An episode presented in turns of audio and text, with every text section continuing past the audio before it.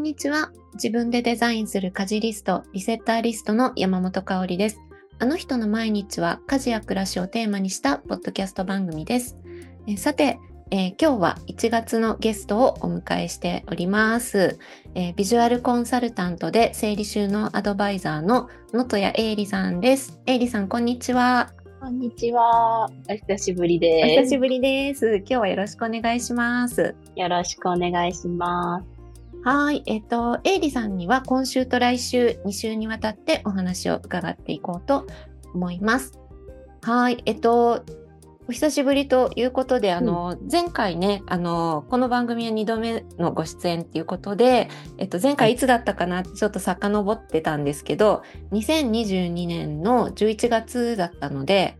122回と123回、うん、なので1年ちょっと前ぶりっていう感じ。ね、はい。だったんですね。そう。でもその間にね、リアルで2回もお会いできたし、そうそうそう、ね、去年ね、リアルエリさんにね、2回ほどお会いする機会もあったんですけど、はい、あの、前回の、えっと、ポッドキャストの時は、えっと、お仕事をね、どんなことをされてるとか、あと普段の家事とか、あと、パートナーさんとの、えっと、家事分担の話とか、子育てのこととか、割とこう、家事とか暮らしの話をね、たくさん、あの、伺ってるので、もしまだね、聞いてないよっていう方がいたら、えっと、122と123回がエイリさんの回なので、よかったら、あの、聞いていただけたらなと思います。はい。で、えっと、まずね、今回からあの初めて聞くよっていう方も中にはいるかもしれないので、えっと、ちょっと簡単な自己紹介をお願いしてもよろしいでしょうか？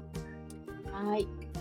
ありました、えー、皆さん、こんにちは。東京都で、えー、ビジュアルコンサルタント、整理収納アドバイザーをしている、能登谷英里と申します。自宅が築50年、52平米というコンパクトなマンションをね、中古マンションなんですけど、そちらをリノベーションして、えー、夫と、えー、小学2年生の娘と3人暮らしをしています。で、このね、リノベーションしたお家に住みながら、えっと、まあ、整理収納の、えー、知識を活かしたり、もともとアパレルでディスプレイをしていたので、そのディスプレイのバランスとかを意識した、あの、収納方法とかインテリアだったりを SNS、特に、えっと、主にはね、インスタグラムを通じて発信をさせていただいております。でそんなね、発信の中で、えっ、ー、と、メディアの方とかからもお声をかけていただくことも多くなってまして、まあ雑誌とか、えー、ウェブメディアとか、時々テレビにも、テレビにもね、出させていただいたり、させていただいて、本当にね、あの、ありがたいことに今、140ぐらい超えるメディアに出させていただいております。はい。で、去年、ちょうどね、2023年の1年間、メタスクラブさんで、あの、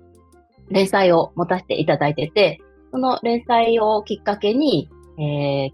2023年12月1日に、えっ、ー、と、角川さんより、えー、50年52平米、物が多いのに片付いて見える家という書籍を発売していただくことになりました。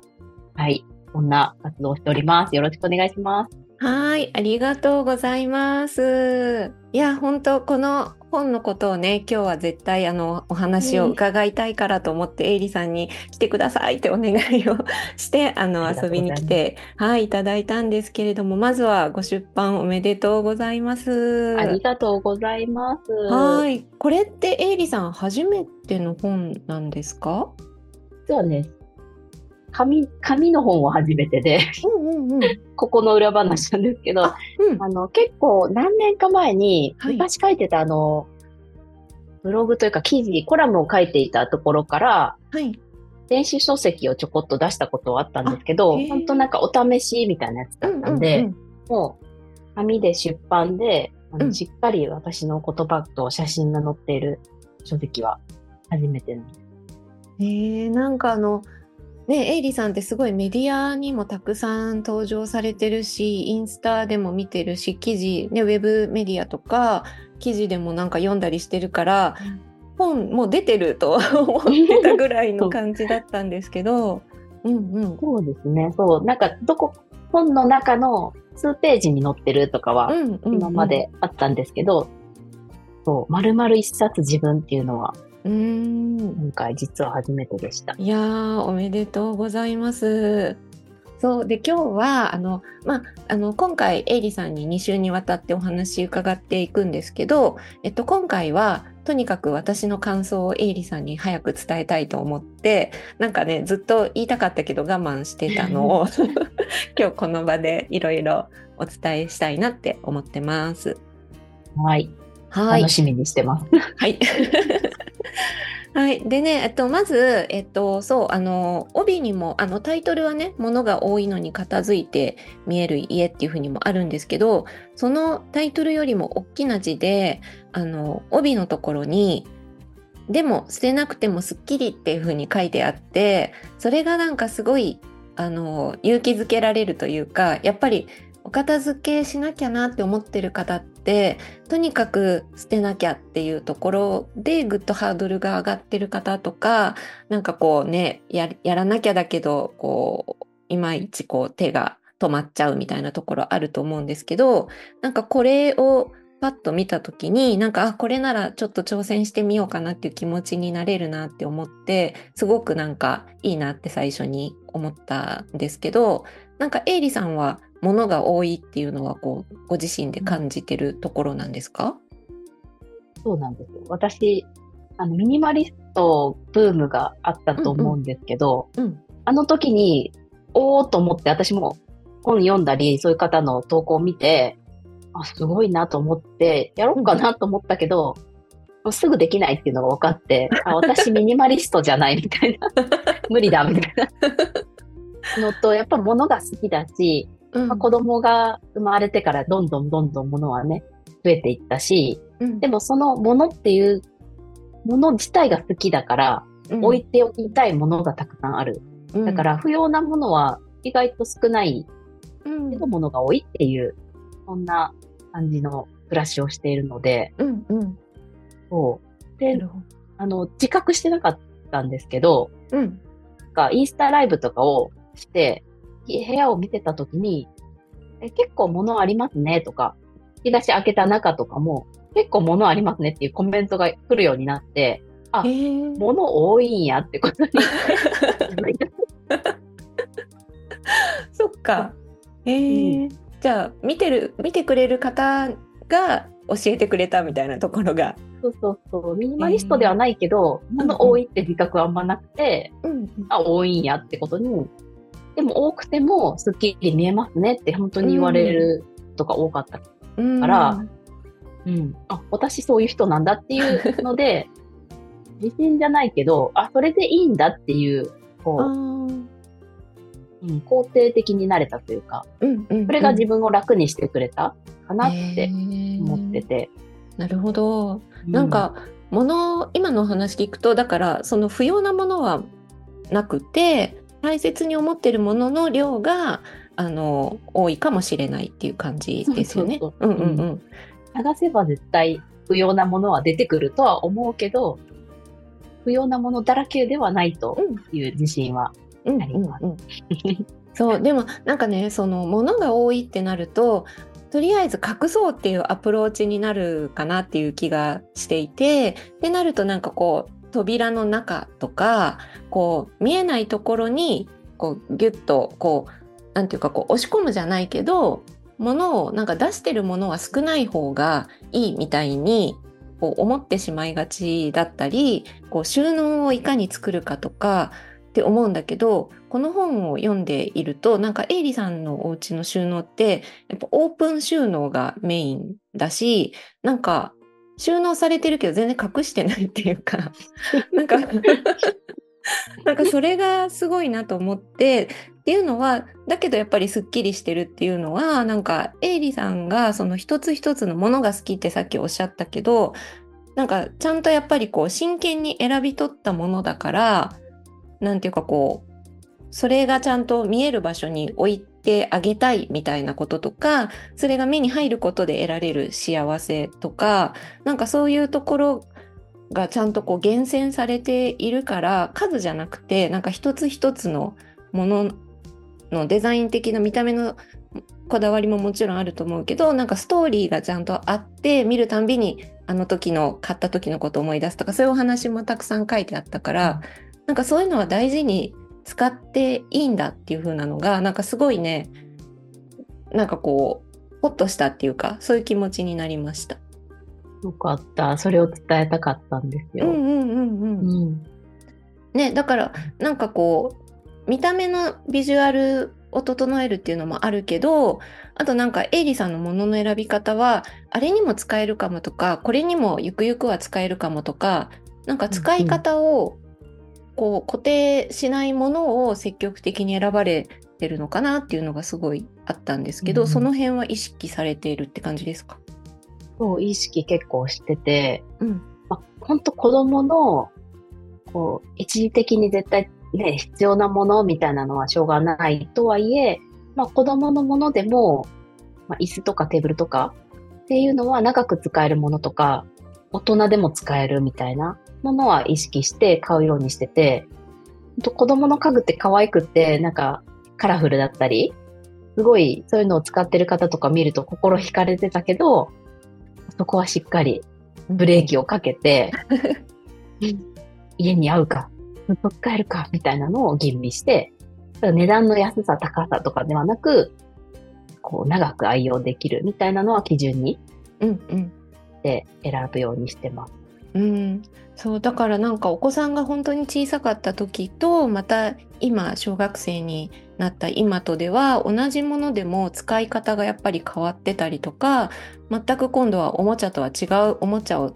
の収納とは全く違う場所に今度は使ってみるとかなんかそれが臨機応変にすごくこう対応されている感じがなんかこうあそうか子供だからって子供用のものじゃなくていいんだっていうのがなんかこう、過ぎちゃえばやっぱり一時的なものだったんだなって思うけどその渦中にいると、ね、どうしても子供用品に のこうシャワーを浴びるというか、ね、そういうのばっかり目に入っちゃうからでもそうやってやっぱりこう一歩引いて冷静にものを見つめてたんですねエリさんは。うん、そういうふうには心がけてました。うん、それも失敗があったというか、うん、あの一人暮らしの時にめちゃくちゃいろんな興味があるテイストが多すぎて、あんなも好き、こんなも好きで、ほんとちぐはぐな一人暮らしをしてて、で、一掃して、あの、アメリカに渡米して、うん、その一掃したのがよくて、全部手放して、本当に気に入ってる家具とかだけを実家に送って、それ以外一回手放したんですよ。で、海外行って、いろんな海外のインテリア見て、そこで得た知識とか自分の好みっていうのをどんどんどんどんこうインプットしていって、で、帰ってきた時に揃えるってなった時に、これだっていうものだけに、あの、揃えるような、あの、何、技がついたというか、うんうんうん。そう。そっからの、そっからのリノベーションしてってなってったから、本当経験をちょっと積んで失敗して、ちぐはぐだった時代とか、はちゃめちゃだった、たくさんものがあった、いらないものもあった。っていう時代から、ほんとちょっとずつ、ちょっとずつステップアップしていって、で、そこに整理収納アドバイザーっていう、うん、あの、知識がついて、で、ほんと長年かけてか、考えたら15年ぐらいやっぱかかって今の家にたどり着いてるんですよ。へえ、そうか。うん、え、じゃあやっぱりそっか。だから一回リセットするってなかなか人生にないから、それ、はい、すごい経験ですね。うん。うん、あれしてよかったと思って。うん。で、あとあの、はじめにのところにも書かせていただいたんですけど、うん、はい、アメリカに行くときに、スーツケース2個にしなきゃいけないっていう、1個しか持っていけない、うん、持っていけない。っていうので、ね、あの、厳選で服とか、うんうん、当時はね、服ぐらいしかなかったし、あの、コスメとかもね、ポーチ一つに詰めて、まあ、向こうでも買えるよねっていうのもあったけど、そこで結構寄りすぐったというか、うん、その生活をしたから、一回ミニマ、さっきミニマリストなれないって言ったけど、ミニマリスト風の旅をして、そこで、なんかいろいろ得たこともあったんで。うんうんうん。確かに。ねそれも香里さんも、ね、海外経験のある方としては、どうです、持っていくものの厳選って。うん、それ本当に思うし私も去年一昨年かな？半年だけあの家族で、えーと、東南アジアに行ってたんですけどその時もまあ半年って短いからっていうのもあるしあと気候がねあったかいところだからっていうのもあって1人1個割と小さめのスーツケースで行ったんですよね。で滞在先は家具付きのあのところだったから、まあ、基本衣類と、あの化粧品類と、うん、あと仕事道具ぐらいを持ってったけど、でもやっぱり洋服ってこんな少なくて済むんだとか あのね、ね、やっぱり旅先だからそんなものも増やさないしあるもので全然暮らせるじゃんって思ってその疑似ミニマリスト体験みたいなのは ね、わかる、うんうん、結構これ大事ですよね。大事大事。のってね。うんうん。そうそうそうでそうすると洋服も厳選して持つと、うん、えっとまあ私そんなおしゃれとかはあんまりできないのでなんか厳選したものを数枚をあのめちゃめちゃあの、うん。高頻度で回していくっていうか、週に同じ服を2、3回、もう2、3枚をずっと回すみたいにすると、うんうん、あの、しっかり着倒せるというかで、また、あの、新しいものに入れ替えていくみたいなこととかがしやすくなる。なんか、たくさん持ってるといつまでも綺麗だから、結局手放せないっていうことに、あの、今回、その、東南アジア行った時には気づきましたね。えー、素晴らしい。うん、私やっぱね、渡米した頃はさっき、まあちょっと減らしたとは言ったけど、現地で結構買っちゃってて、うんうんうん、アメリカとかってファストファッションのもう最先端の地で安いし、うん、現地価格だし、うん、やっぱで、ファッション関係の仕事もしてたから、うんうん、やっぱもう、あれこれ、してたけど、また帰るときに減らすみたいなのを繰り返してて、うんうん、で私でもさっきの香織さんの、あの期間限定でね、東南アジア行かれてたっていうのって、私の妊娠期間、妊娠出産期間の時がそれにまさに当てはまるかも。ちょっと脱線しちゃうんですけど、うん、どうぞどうぞ。あの、あの、妊娠の期間とかってね、もう10ヶ月で生まれた後もね、大体、まあ、体型が戻るまで半年とかっていう、うんうん、その限られた中で着れる服って、うん、ね、もう数枚でいいじゃんと思って、確かに。そう、その時に結構、あの、本当マタニティ用のワンピースを本当2、3枚で回してたんですよ。うんうんうん。それでいけんじゃんっていうのは思って、うん。うん、ただちょっと物足りなさもあったから、うん、その厳選した、えっ、と、一軍の服、プラスアルファを今出して、うん、ああ、いい楽しんでるっていう感じで、でも昔ほど増えなくなって、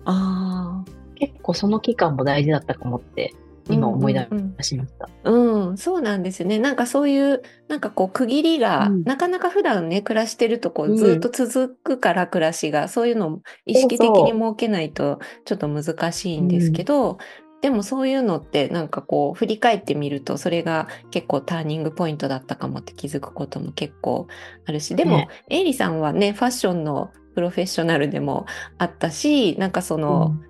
おしゃれ、おしゃれだから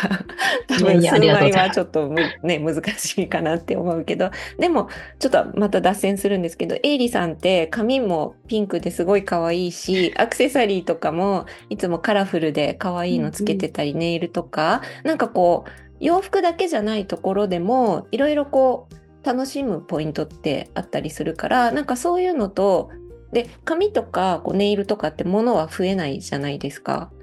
でもそれで楽しめたりもするからなんかこう、物を増やすだけがおしゃれでもないなとかこうなんかやり方っていろいろあるなっていうふうに思っててなんかエイリさんからそういうのちょっといろいろお話聞いてみたいなとかちょっと実は思ってたの今思い出しました。えー、ありがとうございます。そその視点で見てなかったから、うんうん、なるほどって感じ。うんうん、そうでもなんか、ね、さんも髪色、ね、あうんうんうんそうそうそう。素敵にされてるから。ありがとうございます。でも場所を取るおしゃれと 場所を取らないおしゃれができるんじゃないかなっていうのも思ってエイリさんなんかファッションの本とかもそのうち書いてほしいって思った。やりたい。うんうんうん。それ知りたい今回もねちょこっと服のことは触れてもらってて、うん、定番のコーディネートを決めてるっていうのは、うん、はい、書かせていただいたんでね。うんうんうん、ね、そうそう、ね、なんか、うん、知りたいって思ってる方いっぱいいるんじゃないかなって思ったので、うん、すぐに脱線しちゃったけど、はい。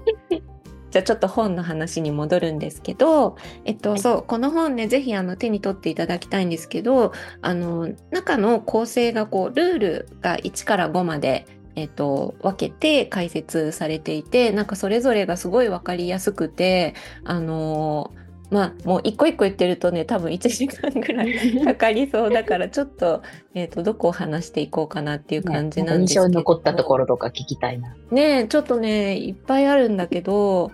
えっ、ー、とどれを言おうかな。あえっと、まずその、まあ、ちょっとじゃあ順番に言っていきますけどあのルール1の色を揃えるっていう話からなんですけどなんかこうこれってあの私はこうやって改めて色を揃えるうんうん大事だよねって思ったけどあのエイリさんのお家の中の写真を見ながらあの解説されるとあなるほどって思うところがいっぱいあってなんかこうキッチンの写真とかもインスタとかでよく見てたはずなのによくよく見たらあ本当だこっちはシルバーでこっちは黒なんだとかそう結構細かいところまであの全体的に白かあ、白じゃない、黒かシルバーを選ぶとかじゃなくて、エリア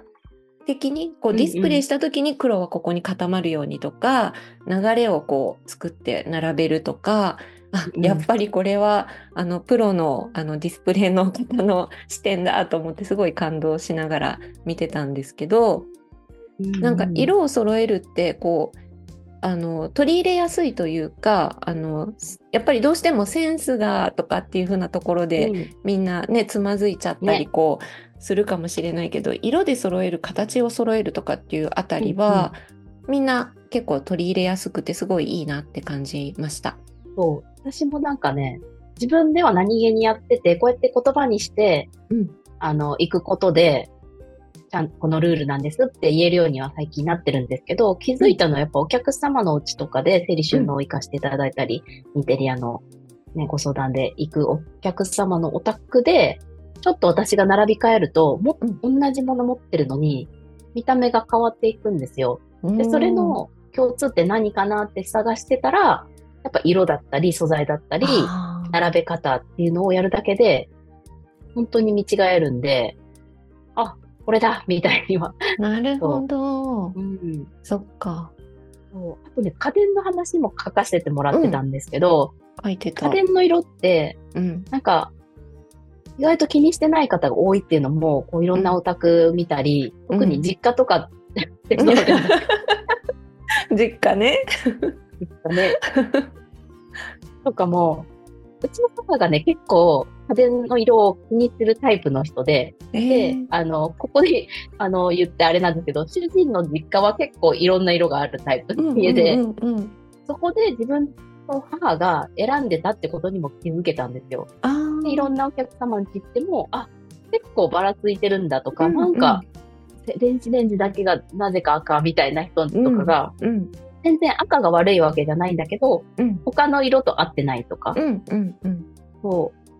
あとなんかのセミナーをした時に質問されたことがあってなんかエイリさんだったらもし欲しい家電があってそこに欲しい色がなかった時どうしますかって質問された時に、うん、あのえ出るまで待ちますって私答えたんですよ。そしたらすごい驚かれてあそうなんだってそういう選択肢あるんだって言われて。あ、え、そうです、みたいな感じになって、結構そこでも気づかしてもらったことがあって。あなるほど。うん、確かになんかこう自分目線だけでやってると自然にできすぎちゃって、あの何がポイントかちょっと見えづらくなるかもしれないけど、うん、エリさんはあの片付けのプロとしていろんなごご家庭を見てるからそうすると発見があったりとかするもいいんだ。うんうん。結構そういうのが今回全部のコーナー、あの、ルールの中で、うん、あの、文章の、うん、あの文章を書かせていただいたきっかけは結構そういう自分家もあるけど、他の人のお家を見たり、整えさせていただいた中での気づきを反映してるかなって思います。いいや、でもなんかそうなんですよね。なんかうちもあの気づいたら私はなんか絶対黒じゃなきゃ嫌っていうふうに思ってたわけじゃないけど今家の家電を見ると全部黒だって 後から気づいたりとか、うん。なんか無意識に選んでたっていう感じでしたけど、なんかまあ白なら白だし黒なら黒で統一すると、こうねあの悪目立ちしないっていうかそういうところはありますよね。そこが本当に見せたいところだったら1点赤とかもあるかもしれないけど。そうちで言うとブルーがアクセントカラあーで、ーうんうんうん。お鍋のブルうんをそうですね。ー、。はい、うんアクセントにさせてもらってうん。て、なんか当初、本当黒を集め始めてたから、あの、元から持ってたブルーのお鍋だったから、前のうちから持ってたんですよ。だから、買い替えたいなと思ってて、自分では。でも、ある日、あのー取材を、ね、してくれたと方に、これ私本当は黒にしたいんですよねって言ったら、うんえ、このブルーが逆に効いてますよって言われて、あーなるほど。そうなんですねってなって、へえ。そこからもう、ブルー推しで行こうって決めてあ、ーテントカラーはブルうん。ね、今、エリさんの後ろにもブルーの、あの、ー。そうそうそう。花瓶が飾ってあったりとかこうなんかアクセントカラーとしてブルーがやっぱり効いてるイメージあるのでうんうん、そっかそういう風になってるんだ。うんえー、面白い。そうだからうん なんかこう色の使い方っていうかそうその揃えていくっていうところがまずあのみんな始められることだからなんか似たものの色をねこう固めていくとかそういうのもうん。やれることだし、すごいいいなと思ったりあとあのコラムのところでルール1の後うんうん。のコラムのところで、あの写真に撮って確認するっていうのが書いてあったんですけど、確かにあの客観視できるようになるというか自分の目で見てるとどうしてもなんでなんでなんですかね？写真に撮ると気がつくことってやっぱ多いものなんですね。多分その俯瞰っていうかね、客観視が、うんもう今言ってくれた通りだと思うんですけど、見えないものが見えてくるっていうかね、写真に撮ると。なんでかね。うん、不思議。だからそれはエイリさんも、今もされてます？今やっぱあの、まあ、日々、日々発信をしてるんで、あ常にやっぱ写真を撮るっていう癖がついてるし、うんうんこの今のお仕事する前も、趣味でインスタグラムをやってた時に、お家の写真とか、ご飯の写真とか、撮る時とかに、やっぱ余計なものをこうんう、のけ始めるっていうとのからみんな始めてると思う。やるやる。やりますよ。そうそう。ってことは、映っちゃい、映り、映らせたくないのはなんでだろうみたいに。思い始めて、じゃあここにある理由はあるのかとか、うんじゃあこれじゃなくてここに置こうとか、うんっていうふうに、結構改良していけたというか、私は SNS がそれをさせてくれたから、ああ、そっか。写真に撮るのをすごいお勧めしてて。うんうんうん。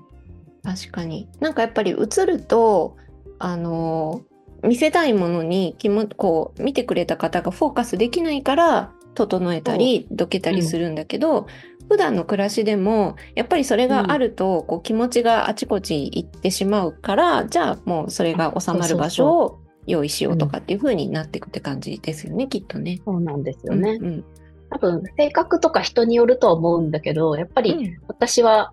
まあ、職業柄もあって、ちょっと、あの、美しいものとかデザイン性のあるものを、あの、見てそこからインスピレーションをもらうみたいな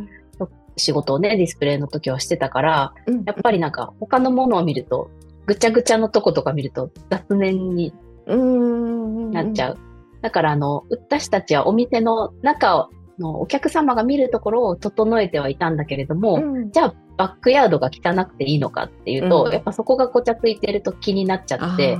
バックヤードも結構整理してたんですよ。ああ、そっかそっか。普段から。うんうんそうそう。だからやっぱりなんかね、集中するためには、うん。うんうん、余計なものが目に入らない方が私はうんうんうん。いいっていう人だったから、ううんんうん余計そういうふうに今見せる収納っていうのをね、うん。うんいかにスッキリさせるかとか、見て気持ちいいかとか、ワクワクするかっていうのを心がけて、うん。はい、暮らしを作ってるうん、なのでもしねこうここら辺がちょっと気になってるんだよねって思う場合はなんか一旦写真に撮ってから考えるっていう方法はすぐできると思うのでぜひやってみてほしいなって。はい。であとねそのちょっとどんどんいきますけどルールの2番目のところのその生活感を隠すっていうところがあってであのそうエイリさんのその隠し方っていうのがその見せる隠し方っていうかこう見えないところにすっきりしまうっていうよりもなんかこう、上手な隠し方みたいなのがさすがだなと思って見てたんですけどでもなんかこうん。うカゴってあの、みんな、な好きだと思うんですけど、インテリア好きな方は。でもこう、あんまり取り入れすぎると、こう、めっちゃなんかこう、カントリー調というか、ナチュラル系にこう、行き過ぎちゃうと思うんだけど、そう全然ならないカゴの選び方のコツってあるのかなとかを、エイリさんに聞いてみたかったんですけど、なんかどれも個性的というか、素敵なのが多かったなと思ったんだけど、なんかこう、こうなってると、買うかなっていう風に感じてるところってあります？もうピンときたって感じ？でいつも選んでる？うん。ピンときたが多いけど、なんか目が詰まってるとか、多分、素材とかが、あの、なんだろうな、ガサガサしてないみたいな、スルッとしたやつとかが結構好きみたいで、うんうんうんうん、だからなんか、あんまり、本当に手仕事のうん。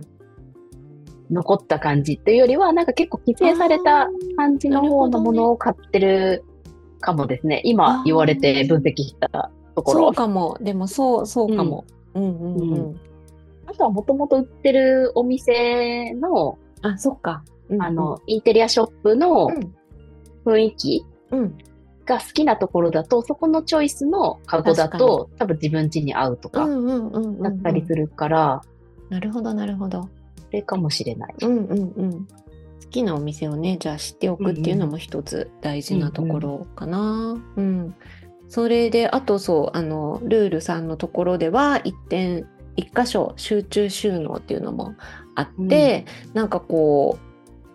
これはこここれはここってここから溢れたら溢れないまでで、えっと、を上限にしてそれ以上になったら見直すとかこういろんなものがこうきちんとうん。なんていうのかな増えすぎない仕組みがちゃんとできていてすごいなって思ったりこう一箇所に集まってるからあれがないこれがないって探し回る手間がないようになってるところがすごいシシステマチックで書類のところとかすごい感動しながら読んでました。これもやっぱり、多分ね、狭い家だったからうん、生まれた工夫というか、うん。うんうんうんあの、まあ、広い家の人こそやった方がいいかもしれないんですけど、広い家だとね、やっぱうん。分散収,、収納も捨てざるを得ないというか、うんうんうんうん。なんだけど、うちは狭いからギュッとうんここにもう集めた方が管理が本当に楽だったから、うん。うん。やってみたって感じですかね。ね、家族のものも家のものも全部そのうん書類が一箇所に集中してるのもすごくいいなって思った。これでもね、裏話で言うと、実はね、うん、この編集部のうん。方が提案してくれた内容なんですよ。一箇所集中収納してますよね、ノート屋さん。ちって言ってくれて、ああ、そっか。へえ。結構ルール全部、あの、ざっと出してくれて、うんうん。その中で、あ、私、他はね、結構、に、いいつも気にはしてたところだけど、一箇所集中収納ってこうやって言葉で出したことなくて、ああ、なるほど。でも言葉、言葉っていうかあの、えっと、会話の中とか、うん。インスタグラムの投稿の中では、あの、洋服がここだけに入ってます。他には、あの、置いてませんとか、あと書類とか、あの、扉付きの収納とかはうち一箇所しかなくてとか、うんそういうのを、あの、話してたんですけど、まあ、あの、何回もうちに来てくれてる編集者の方だったんで、あの、この言葉を出してくれて、めっちゃ風に落ちて、あ、やってますみたいな。やってました。言葉としては認識してなかったけど、それやってますみたいな。そう。だから結構これはね、私の中では収穫だった言葉なんですよ。うん、これすごいいいなってめっちゃ思いました。うん、結局やっぱり探し回る手間ってそこだもんなって思って、なんか集められるものちょっと探そうって考えました、うん私も。なんかえー香織さん分散されてる。どうです？す分散されてる？あのね一軒家だしね。一軒家で1階2階3階ってなってるのでやっぱりちょっとねばらけてて、うんそれがちょっと難しくしてるところもあるかもしれないけど、うんでもうんこのエリさんのこのルールに従ってやればあのまだまだ改善できるなっていうところがあってでちょうど年末に片付け家の中をやってたんですけど掃除道具とか日用品のなんか一箇所集一箇所集中収納的なあのエリアをちょっと作ってみたのでそこをもうちょっとブラッシュアップさせれば、あのいいけそうです。うんうんうんうん。楽しみ。うなんかその、逆にうちはマンションだからできるっていうのもあるし、うんなんか3階建てのお家でうんどうやってるのかってめっちゃ気になるから、うんうんうんぜひ教えてください。うんインスタで。ぜひぜひ。はい、ちょっとまおたしてます。はい。あの、エイリさん、うち来てみてください、今度。それも行きたい。はい、そんなこともね、できたらいいなって思ってますけど、はい、じゃあ、ちょっとね、どんどん時間が押しているので、次々行きたいと思うんですけど、えっと、そう、で、あとそのルール4番目の定番収納グッズのこの選び方、めっちゃ良かったですよ。えー、嬉しい。うん、すごい良くてあのカゴの選び方箱の選び方とか布の選び方とかこう分かれててしかも初級と上級とその解説がすごい分かりやすくて、なるほどって思いながらあの読んでたんですけどちょっとまたカゴの話に戻るんですけど確かにあの迷った時はね四角い箱とか四角いカゴっていう風なのと、うんうんあの上級編では個性的なカゴをねインテリアのアクセントにっていうページがあって、でこれあのコジマジックさん収納王子の コジマジックさんのそ YouTube あのエイリさん出てる回あるじゃないですか、う。うん私あれめっちゃ好きであのあのかかってるカゴの「これ何が入ってるの?」って言ったら何も入ってないっていうやり取りがあって私もあれ好き。あれおかしかったですよね。そうでそこにエイリさんがあのフェイクのグリーンをこうやって入れたらいいよとか、なんかこうパパパってその場でやってくれてるところとかを見てあなるほどこういう風にやってるんだとかあこれフェイクだったんだとかなんかそのうんうん。カゴの使い方、このちょっと高低差をつけてとか、うんうん。なんかそれがあ確かに上級編と思いながらあの解説がねすごくわかりやすくてよかったです。なんかカゴっていうと、みんな四角を選びがちだけど、うん。四角ばっかりだとつまらないから、このちょっと上級編でね、ちょっとイン、あの、個性的なカゴを取り入れるっていうのは、本当におすすめなので、うんうん。ガラッとインテリアのね、雰囲気が、あの、垢抜けてくれるんです。うーん、なるほど。そう。なんかつまんないなって思ったら、うん。よく観察してみると、四角いものばっかりが集まってることが多くて、そう。だかおりさんの今、後ろのね、背景にミラーがかかってると思うんですけど、四角い、あの、本棚の横に丸いミラーがあるだけで、しかも素材が違うだけで変化が生まれて、なるほど。それがね、あの、雰囲気をぐっと良くしてくれるっていう。へえ。へえ。勉強になった。景色にされてますが、さすがです。そっか、形をね、ちょっとこう、そそっか、確かに確かう。に。うん。なんか四角いなとか、なんかのっぺりするなって。思ってると、大体四角が、あの、羅列されてるっていう。うん、全部四角いそういえばみたいなところにちょっと曲線のあるものを足してそいくのか。う。うん。なるほど。素材を変えたりとか。うんうんうん、素材ね。うんうんうん。うんえー、面白い。ちょっと、エリさん終わらないですよ。終わらないね もう言いたいことはいっぱいある。そうなんです すよ。ちょっと、うんじゃあもう一個だけ、じゃあ最後のあの、ルール5のところで映えスポットを作るっていうのがあるんですけどこれはもう本当にこの章はあのエイリワールドって私は思ってるんですけどそうなんかでもあのエイリさんのあの、まあ、インスタねご覧になってる方とかはあのお家の雰囲気ってわかるわかるって思ってくださってると思うのでもしまだ見てない方はあのリンク先の、えーと、概要欄に貼っておくのでエイリさんのインスタグラム見ていただきたいんですけどあのキッチンとか、こう、かっこいい雰囲気ももちろんあるんだけど、なんかこう、エリさんのうちって楽しさとかワクワクみたいなところも、なんかかっこいいだけじゃないみたいなのが私すごい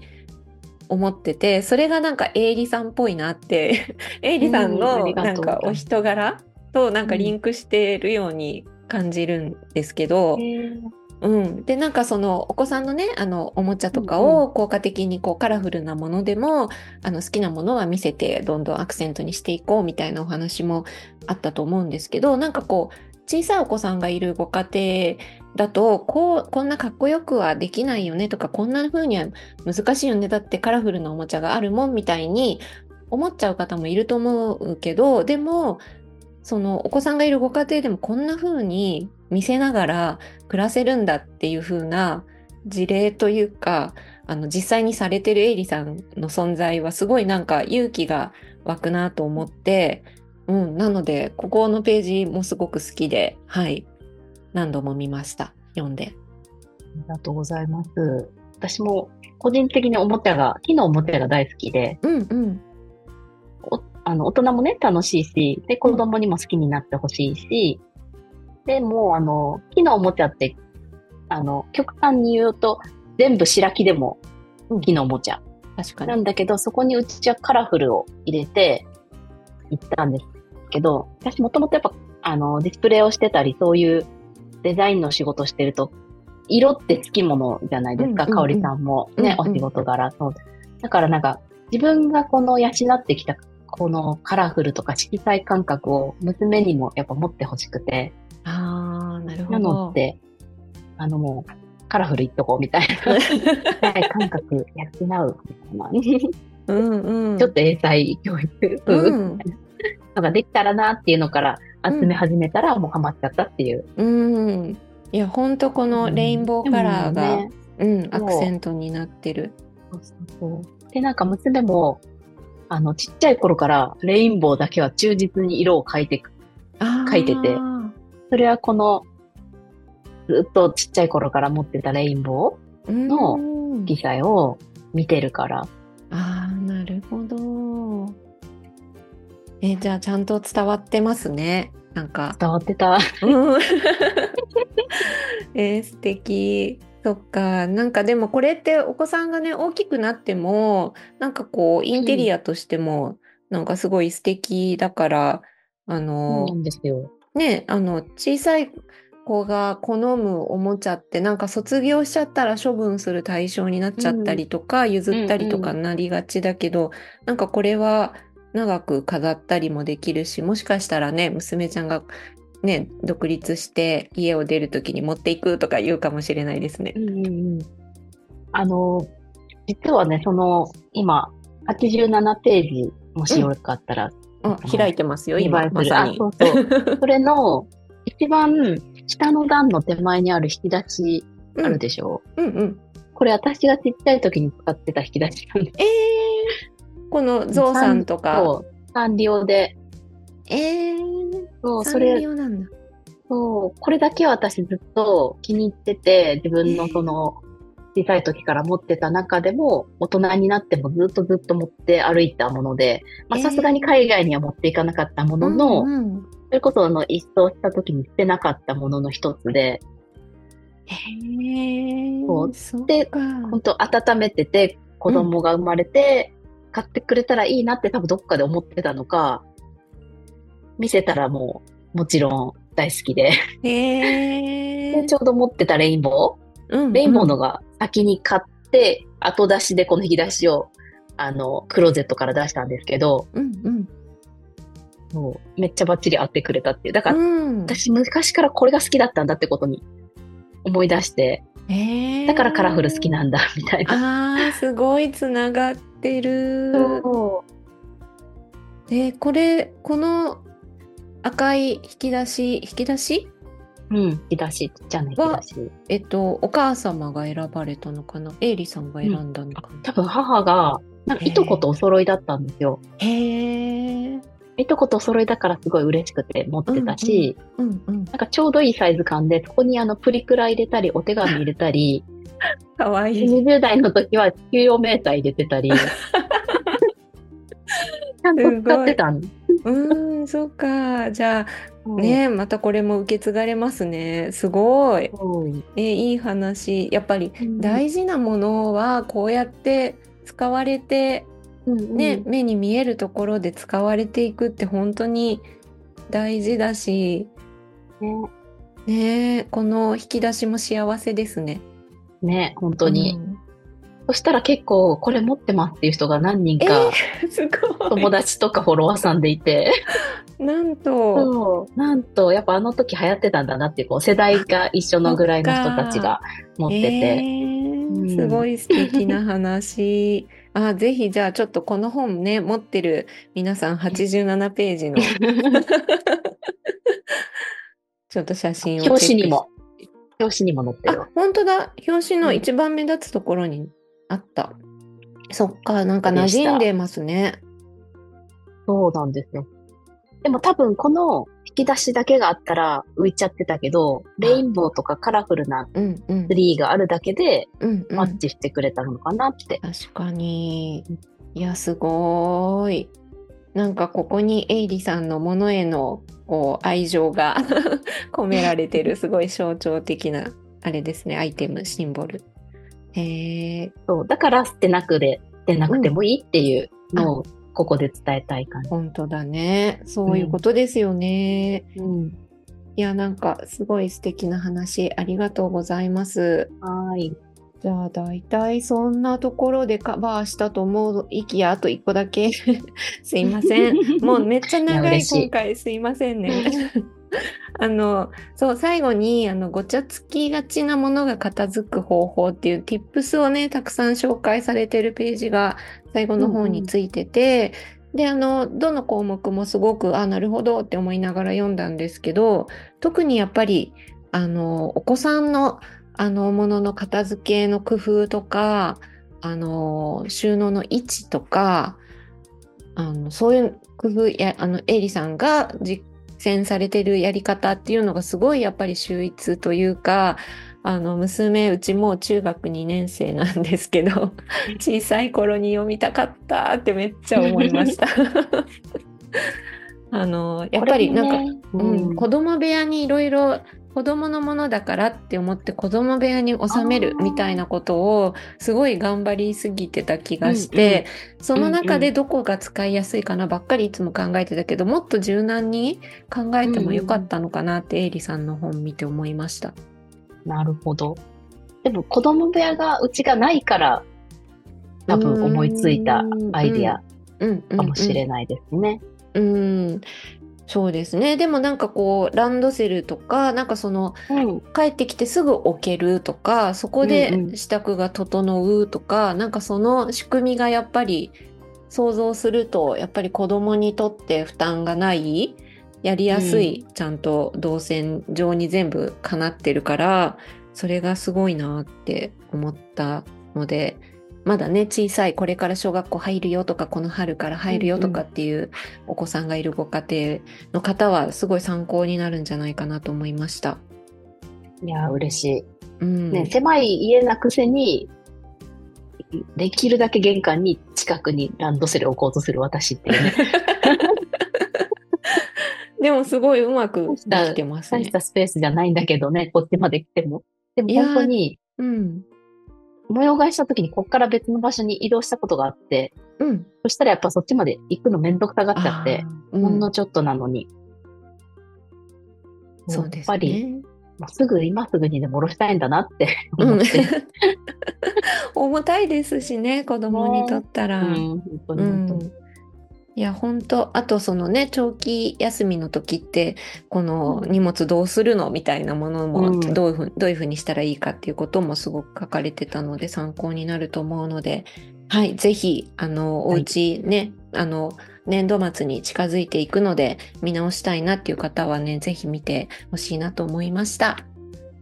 はい、はい、ということでもうめっちゃしゃ私が喋りすぎちゃっていや嬉しかった。もうめっちゃ長くなってしまってすいませんが。はい。ちょっとじゃあここで一旦前半今週の分は、はい、あのー、区切ってまたね、あの、来週に引き継ぎたいと思うんですけど、最後に、エイリさんの方からお知らせがあればと思いますけど、いかがでしょうか？はい。えっと、結構もう近々の話になってしまうんですけども、えっと、セミナーをすることになりまして、1月の20日土曜日の午後1時から、積水ハウスのふむふむテラス池袋という池袋にあるあの、積水ハウスさんの拠点で、えー、セミナーを行います。お話がね、リノベで、リノベーションで叶った、あの、暮らしみたいな、自分らしい暮らしみたいなのをテーマにお話をするんですけども、もちろん、あの、リノベのお話以外にも、今回の書籍のこのものが多くても片付いている、きり見えるっていうコツをね、お伝えしようと思っています。で、こちらが、えっと、池袋のね、現地で参加もしていただけますし、えっと、アーカイブの視聴も可能となってます。で、このアーカイブがめっちゃ綺麗に撮ってくれてるんですよ。えー、いいカメラで、だからめちゃめちゃ見やすくって、なんかその場で受けてるみたいなアーカイブなので、結構おすすめで、あの、あ、いけないやーじゃなくて、ぜひあの、行ったかのような体験ができるアーカイブも、ぜひぜひお申し込みいただけたら嬉しいです。と私のインスタグラムのトップページの URL に申し込みの、はい、あの、リンクをつけておりますので、ぜひぜひ、あの、ご参加いただけたら嬉しいです。あの、に、えっと、20日過ぎてもおそらくアーカイブは、あの、申し込み可能かと思いますので、ぜひご覧いただけたらなと思います。それともう一つ、えっ、と、2月にもイベントをさせていただこうと思っていて、これは、えっ、と、福岡へ行っちゃおうかなと思っています。はい。とね、結構福岡にも、えっ、と、たくさんね、あの、知り合いのインスタグラマーさんだったり、整理中のアドバイザーさんがいるっていうのと、えっと、フォロワーさんも福岡に結構いらっしゃるということで、来てほしいっていうオファーをいただきまして、行くことになりました。で、えっと、10、え、ごめんなさい、2月の18日のえー、日曜と19日の月曜日にイベントをさせていただくんですけれども、18日の日曜日は、えっと、フリーランスの方向けのランチ会を行います。ちょっと小規模でさせていただくので、はい、こちらも、えっ、ー、と、詳細また、えー、出しますので、インスタグラムチェックしていただきたいなと思います。で、19日の月曜日は、えっ、ー、と、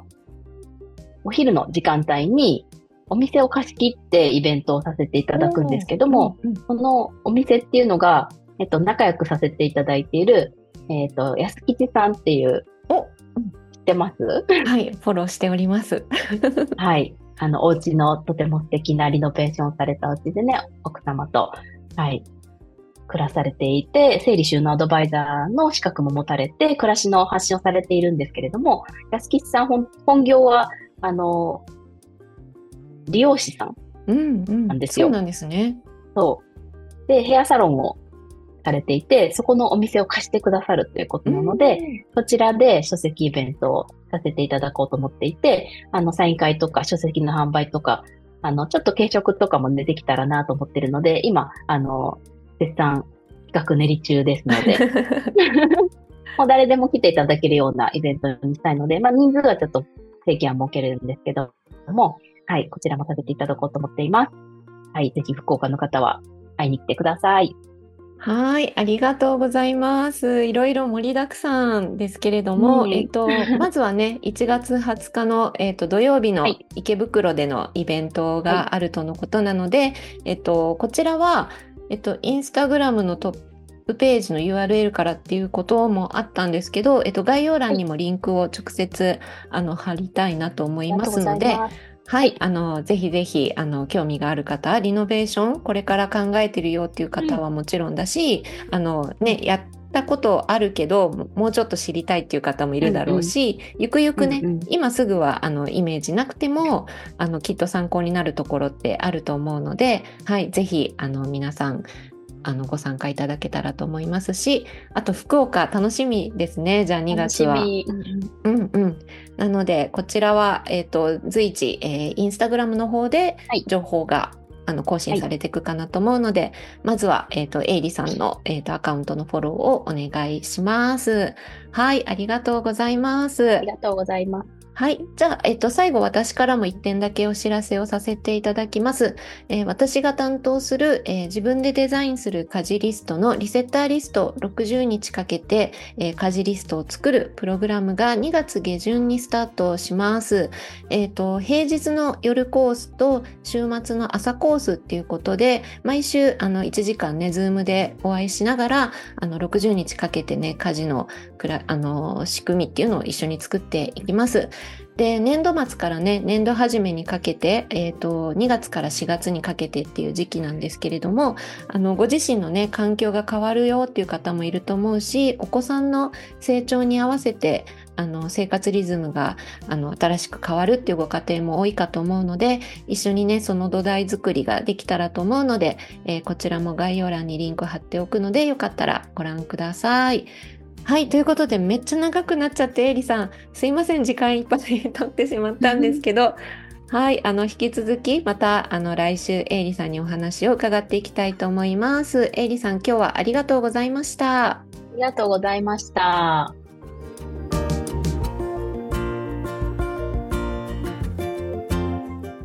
今回のあの人の毎日はここまでとなります。概要欄にお便りフォームをご用意しています。感想、質問、トークテーマなど募集していますのでよろしくお願いします。